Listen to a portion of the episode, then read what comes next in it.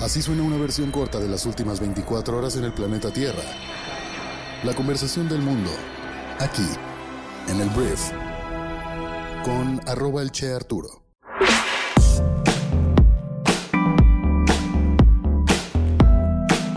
Muy buenos días, bienvenidas, bienvenidos a esto que es el brief para este miércoles 5 de abril.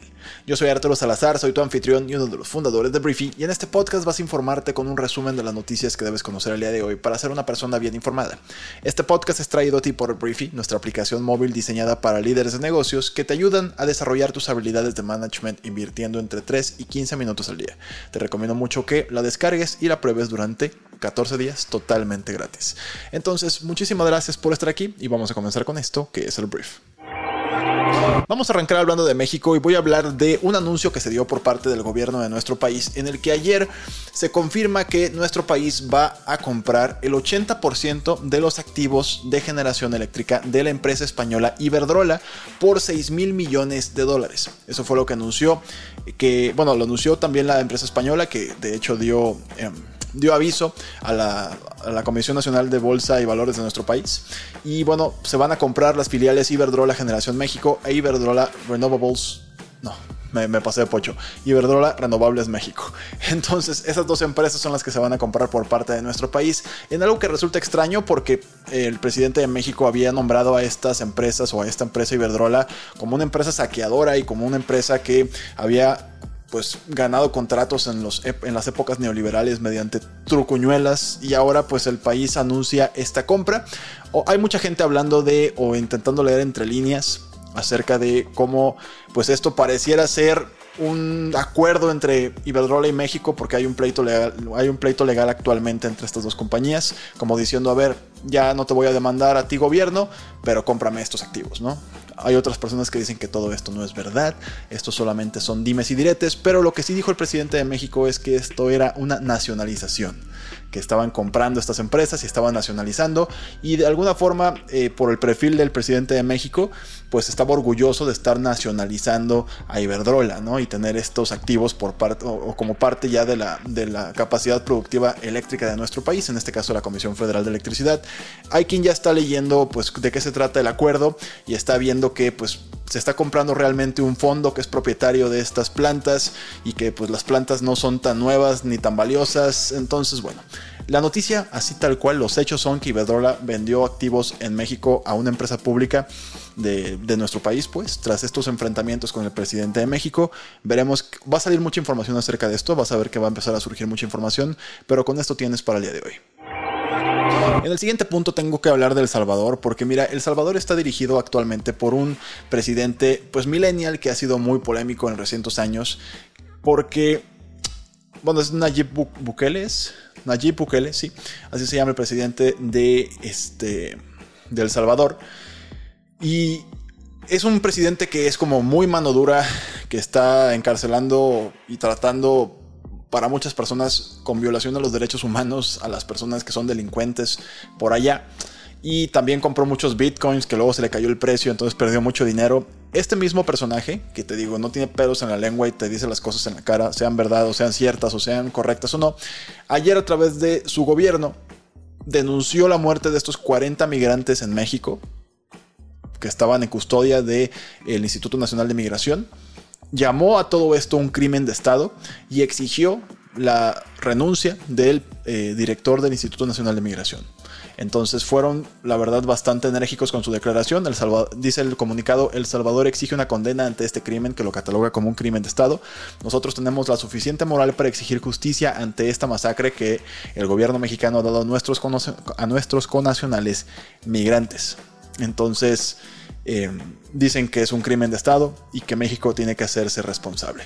Si te preguntas por qué la gente dice que esto es un crimen de Estado y por qué quieren implicar al gobierno de Andrés Manuel López Obrador, es por cómo sistemáticamente, a la hora de que aceptamos que Estados Unidos nos mande 30 mil migrantes en un pacto que primero se dio con Trump y ahora se refrendó con Biden, y decimos, ok, pásame a esos 30.000 migrantes que están esperando asilo en Estados Unidos o que están esperando a su proceso migratorio, a la hora de que los recibimos y no, no tenemos la infraestructura para recibirlos y que terminamos encarcelándonos, y que terminamos pues asesinándolos como Estado, pues porque los protocolos no están diseñados, la gente no está capacitada, el sistema no está hecho para soportar esta cantidad de personas. Por eso se le llama un crimen de Estado, porque los máximos tomadores de decisiones de nuestro país no pensaron que a la hora de tener tantas personas tan, con tan poca capacidad para tenerlas en nuestro país iba a provocar ese tipo de tragedias. Entonces, por eso nada más lo dejo ahí como muy claro. Sí, es súper parecido al tema de la guardería ABC de, Felipe Calderón, es muy parecido también al tema de los 43 normalistas de Yotzinapa, es muy similar todo esto. Un problema sistemático que termina y deriva con la muerte de personas eh, inocentes. Ahora, vamos a hablar del presidente de México, Andrés Manuel López Obrador, que el día de ayer le envió una carta al gobierno de China, en específico al presidente Xi Jinping, para que nos ayude China a controlar el tráfico de fentanilo. Cuando yo leí esta nota, o el titular de esta nota, primero me asusté porque pensé que estábamos hablando de, de Andrés Manuel quejándose de cómo Estados Unidos estaba criticando a México dije, ok, eso sería un poco incómodo para nuestros vecinos del norte. Sería incómodo la próxima reunión entre los diferentes diplomáticos este, mexicanos y estadounidenses. No fue tanto por ahí. Lo que el presidente de México pide en esta carta es que China nos ayude a entender de dónde viene el fentanilo, pues para precisamente bloquear esa exportación de fentanilo por parte de China. Básicamente les dice pongan de su parte para que esto no llegue a México y por lo tanto no llegue a Estados Unidos. Entonces, em, en la carta sí dice, acudimos a usted, presidente Xi Jinping, no para pedirle apoyo ante estos groseros amagos, que tiene que ver precisamente con el tema de que Estados Unidos y sus legisladores han empezado a hablar de que van a invadir México. Sí lo deja en la carta el presidente de México, o sea, sí lo escribe, pero más bien se refiere a, oigan, ustedes detengan el tráfico de fentanilo para que nosotros también podamos, por consiguiente, no tener un problema tan grande. Entonces, bueno, esa fue la carta y ya. Siguiente punto voy a hablar de el tema del el expresidente más naranja del mundo, el señor Donald Trump, o Donaldo, como le decimos aquí en el brief. Mira, Donaldo el día de ayer pues se entregó, se entregó para, em, bueno, se entregó a Nueva York, fue tal cual entró, y fue a escuchar la acusación, que son 34 cargos de delitos graves en un esquema de dinero secreto. Voy a aquí ser muy técnico a la hora de leer esto. Donald Trump conspiró para influir ilegalmente en las elecciones del año 2016 a través de una serie de pagos clandestinos diseñados para silenciar afirmaciones que temía serían perjudiciales para su candidatura. Fue lo que dijeron el martes los fiscales de Nueva York al revelar pues, esta acusación histórica de 34 delitos graves. La última vez que un presidente fue acusado, o sea, tal cual fue a una corte para escuchar cargos, fue en los 1800 cuando un presidente, del cual su nombre ni siquiera recuerdo, lo detuvieron por ir demasiado rápido en su caballo. Y ahora tenemos a este presidente que pues, estamos hablando de cómo eh, los cargos surgieron de una serie de cheques que Trump o su compañía escribieron durante la campaña presidencial a su abogado y su fixer, pues su reparador de problemas, por su papel en el pago a una actriz porno que alegó un encuentro sexual extramatrimonial con Trump unos años antes. Y estos pagos pues eran parte de un plan ilegal para identificar y suprimir información negativa que podría haber socavado su campaña para presidente, fue lo que dijo una corte, em, que lo dijo el, fiscal de distrito Christopher Conroy y se hicieron para proteger su candidatura. Esto es lo que enfrenta Donaldo, no lo metieron al bote ni mucho menos, salió después, sin embargo esto irá a juicio, habrá un jurado, habrá diferentes declaraciones, testigos, etc. Y pues después de esto se va a emitir un veredicto, el jurado va a decidir si Donaldo va a la cárcel o no. Pero la neta, yo veo el caso muy sólido. Yo qué, ¿verdad? O sea, yo estoy aquí desde mi casa grabando esto, pero yo veo el caso y las pruebas y como que es un caso que se ha ido construyendo durante mucho tiempo, que costó mucho trabajo llegar a este punto. Donaldo estaba muy enojado, se le veía así quijado, muy enojado, afuera del del edificio había gente pro y, en contra, con carteles a favor y en contra de Donaldo. Entonces, irónicamente ya empezaron a salir encuestas en las que está aumentando hasta 6 puntos porcentuales las preferencias republicanas para que Donaldo sea el candidato a la presidencia en 2024. Y esto va a jugar así. Él no piensa detener su campaña electoral ni mucho menos, pero esto es un proceso que sí va a continuar y dependerá de un jurado, como te lo digo, pues definir si este hombre va a la cárcel o no. Al respecto, la Casa Blanca, porque obviamente aquí lo que muchos republicanos y gente pro Trump dice es esto es una conspiración que viene desde la Casa Blanca de Joe Biden, demócrata, para hacer que Donaldo no llegue a la boleta electoral en 2024. La realidad es que lo único que dijo la Casa Blanca, bueno, por lo menos Joe Biden fue sin comentarios, sin comentarios, y también el staff, el equipo de prensa también fue muy, muy cortito, pues no se dijo nada. Me imagino que la excusa va a ser pues que no quieren interferir con con un proceso judicial en un proceso judicial en curso, lo cual tiene sentido, pero te digo, ahí sí se quieren desmarcar y quieren que la cosa pues lleve su propio curso, porque creo que lo difícil era esto, que realmente llegaran a un punto en el que habrá un juicio en contra del expresidente más naranja del mundo. Siguiente punto voy a hablar de Finlandia, porque Finlandia se dio, eh, entró oficialmente ayer a la OTAN como miembro ya y se levantó su bandera como un símbolo del cambio de poder provocado por la guerra. Hay una ceremonia muy linda en la cual tal cual se eleva la bandera del nuevo, del nuevo país miembro. Y esto, te digo, la, esta organización eh, básicamente es un grupo de eh, países que se alían entre sí para protegerse militarmente entre sí. Entonces, lo que ocurre es que esto es, pues, esto refuerza de entrada a, Occidente, pues, al tener un miembro más, y es una pérdida o es una derrota geopolítica, estratégica para el presidente de Rusia, Vladimir Putin, pues quien, quien ha hecho del de, bloqueo de la expansión de la OTAN un objetivo de su liderazgo, y pues no lo, no lo consiguió con Finlandia. Entonces, bueno, Finlandia ya no lo pueden atacar porque si lo atacan, se te echa encima toda la OTAN. Así son las reglas. Voy a hablar, voy a, Voy a hablar muy rápidamente. Wow, esto está como para hacer un meme. Voy a hablar muy rápidamente de Alemania, porque el día de ayer Alemania sacó un billete, un ticket, que nada más te lo voy a contar para pues, hablar de lo que es el primer mundo. O sea, Alemania tiene una red de trenes brutal, o sea, súper interesante y súper amplia, muy padres.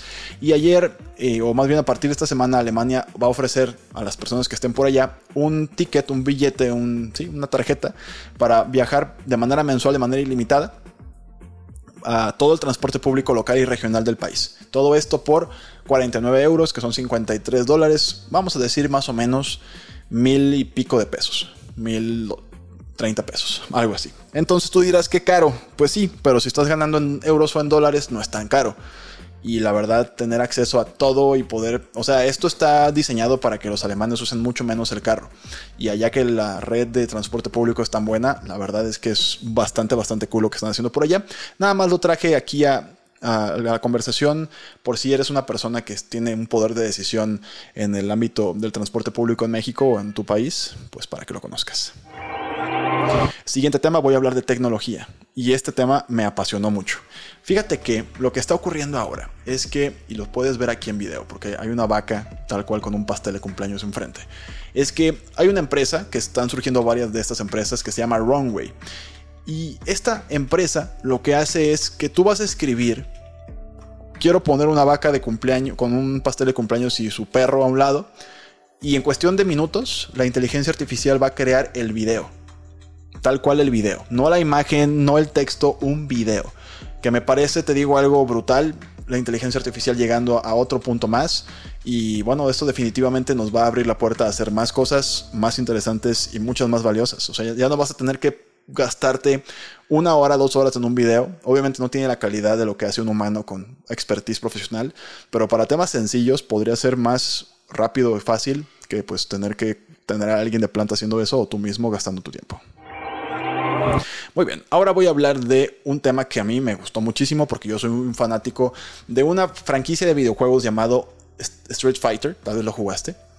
La noticia es que según se ha anunciado por muchos medios estadounidenses, el estudio Legendary Entertainment obtuvo una licencia exclusiva para o sobre los derechos de las películas y series live action de Street Fighter. Se vienen películas de este pues icónico juego producido por Capcom que promete muchísimo. Y lo interesante es que el mismo, el mismo productor del videojuego Capcom va a estar involucrado en la creación de esta película, lo cual nos, nos, nos daría a entender que pues van a cuidar un poquito más las formas, ¿sabes? Y no va a ser un bodrio como de repente salen algunos videojuegos trasladados a la pantalla grande que no funcionan.